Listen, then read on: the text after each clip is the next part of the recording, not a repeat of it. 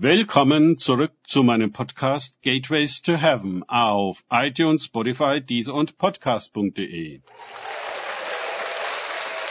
Mein Name ist Markus Herbert und mein Thema heute ist Lektionen im Hassen. Weiter geht es in diesem Podcast mit Lukas 14, 26 bis 27 aus den Tagesgedanken meines Freundes Frank Krause. Wenn jemand zu mir kommt und hasst nicht seinen Vater und seine Mutter und seine Frau und Kinder und seine Brüder und Schwestern, dazu aber auch sein eigenes Leben, so kann er nicht mein Jünger sein. Und wer nicht sein Kreuz trägt und mir nachkommt, kann nicht mein Jünger sein. Lukas 14, 26 bis 27. Oha!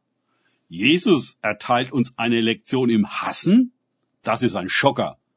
Sollen wir denn nicht alle lieben?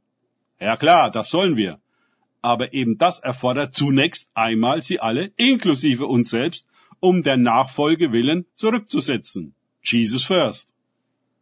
Machen wir wirklich ernst mit Jesus, dann müssen alle anderen Beziehungen mit ihren Ansprüchen an uns gelöst werden. Nein, Jesus hilft uns nicht, noch bessere Abhängige zu werden und noch eifriger allen zu Willen zu sein, um des lieben Friedens willen. Denn auf diese Weise werden wir ihm niemals folgen können. Und die Mehrheit derer, die sich nach seinem Namen nennen, folgen ihm auch nicht, weil sie es gar nicht können, weil sie allen anderen zu verpflichtet sind. Da kann Jesus lange rufen. Der Preis der Nachfolge ist so hoch.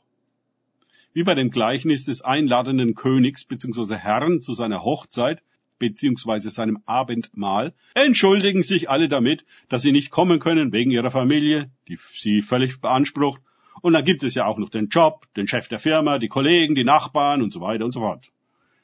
Jesus nennt es ein Kreuz, das wir auf uns zu nehmen haben. Zu allen, sogar zu uns selbst, Nein zu sagen, um zu ihm Ja sagen zu können.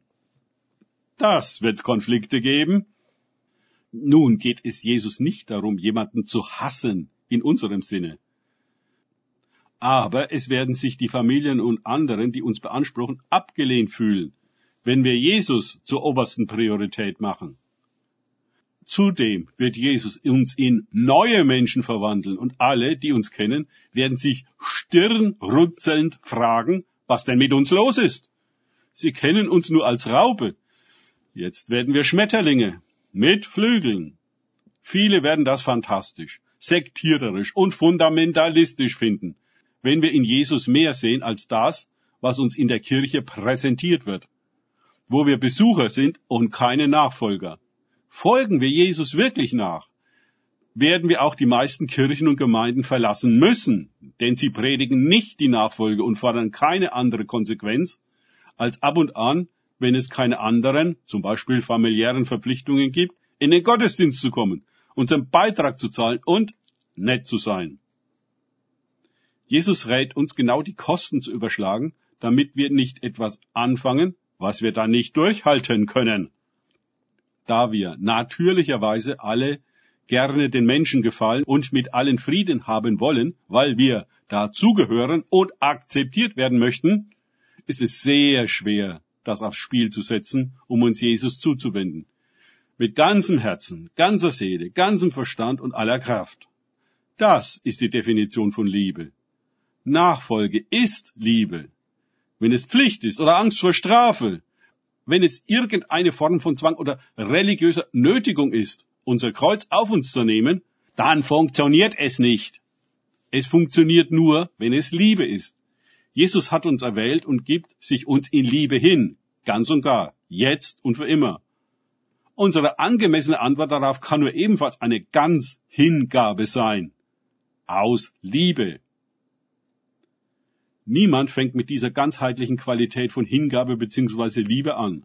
Wir wachsen in diese konsequente Nachfolge hinein. Immer wieder stellt sich die Frage, ob wir den nächsten Preis der Nachfolge, der sich uns präsentiert, bereit sind zu zahlen.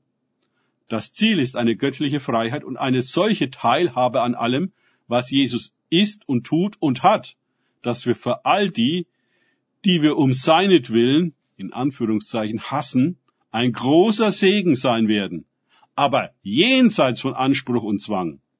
Wir werden so selbstlos, dass uns keine Fesseln mehr angelegt werden können. Selbst den Tod fürchten wir nicht mehr, denn Jesus ist größer und er ist die Auferstehung. Danke fürs Zuhören. Denkt bitte immer daran. Kenne ich es oder kann ich es? Im Sinne von erlebe ich es. Erst sich auf Gott und Begegnung mit ihm einlassen, bringt wahres Leben. Und die Transformation von der Raupe zum Schmetterling. Gott segne euch und wir hören uns wieder.